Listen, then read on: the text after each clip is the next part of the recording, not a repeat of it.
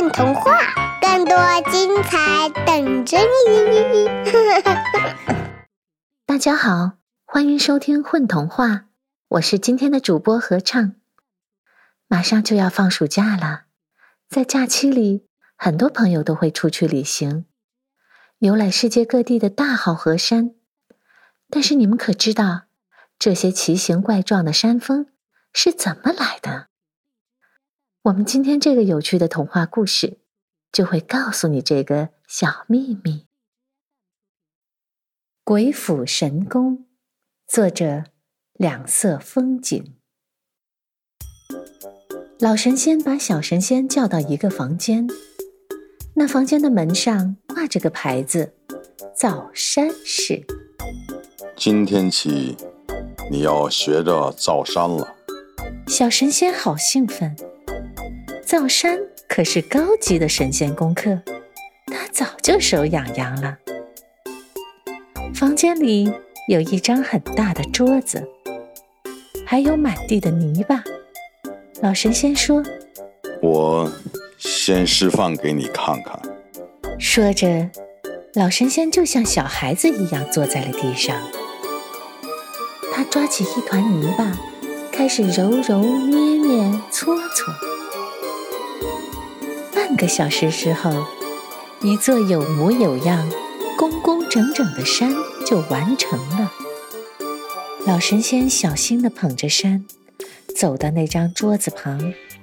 桌子上是一幅很大的地图，地图上摆着大大小小的山，那都是老神仙已经捏好的。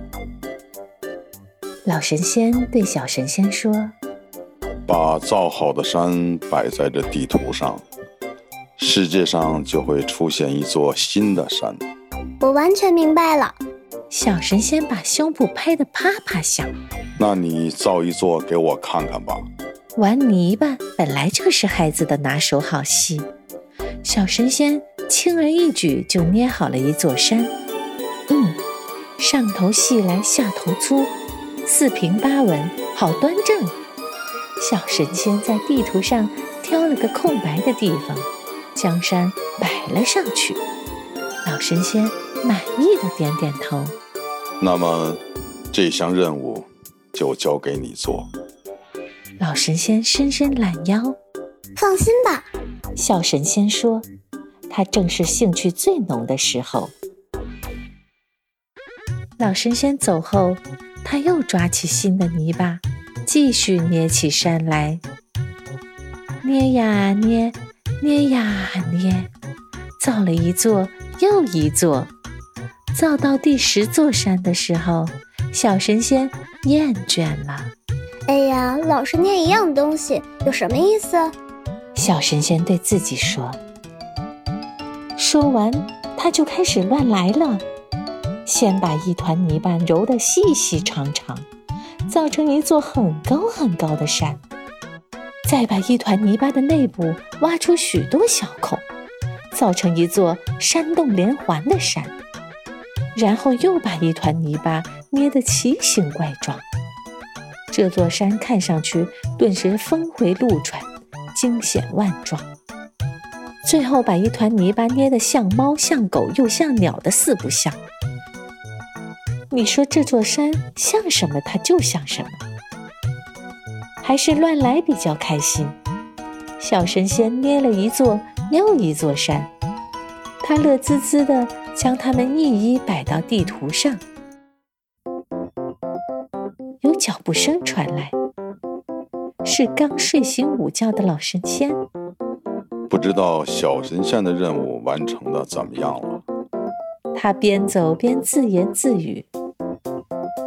推开造山室的门，目光刚刚瞥到地图桌，老神仙就觉得自己血压上升。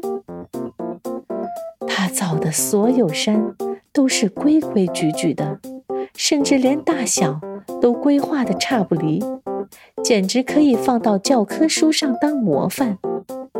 可小神仙呢？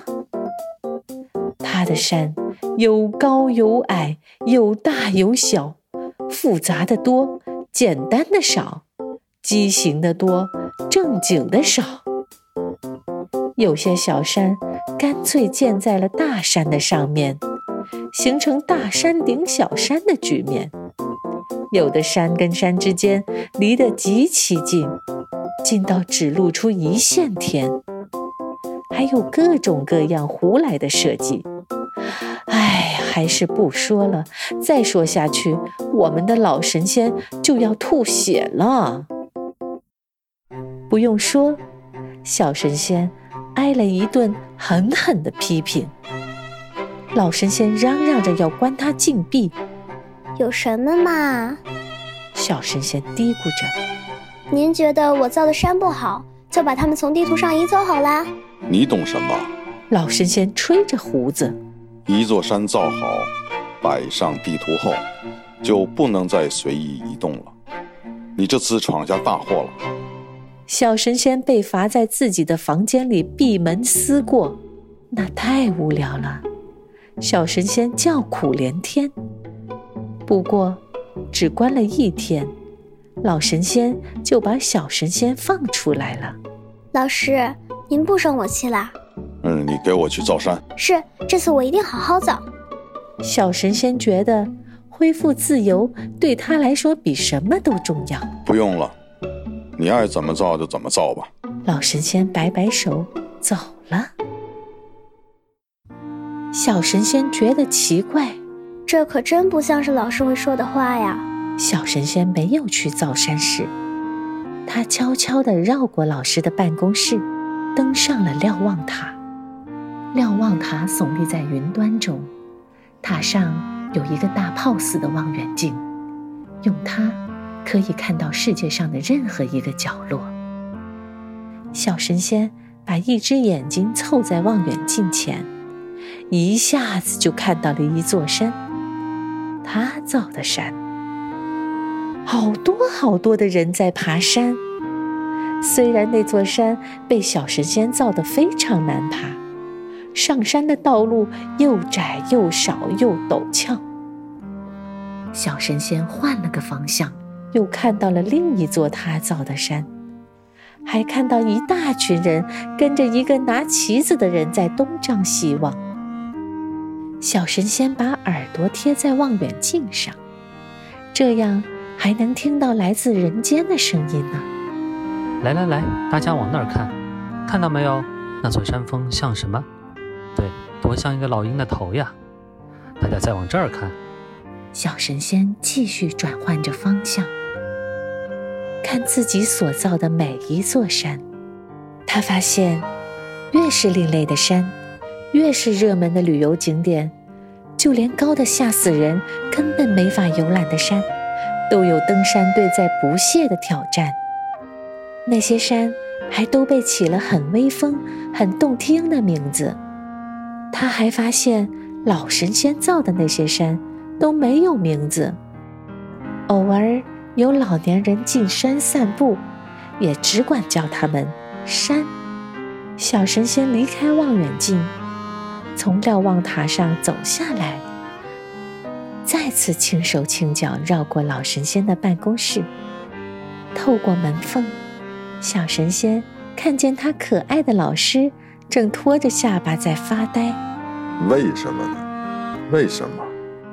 老神仙翻来覆去地说。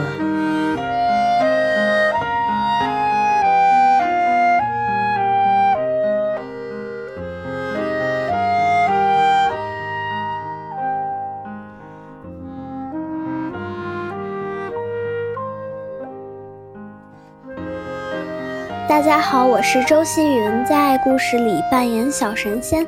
大家好，我是老傅，是故事里的老神仙。大家好，我是宝丁，我是故事里的人间导游。还没有关注“混童话”微信公众号吗？每日有礼哦。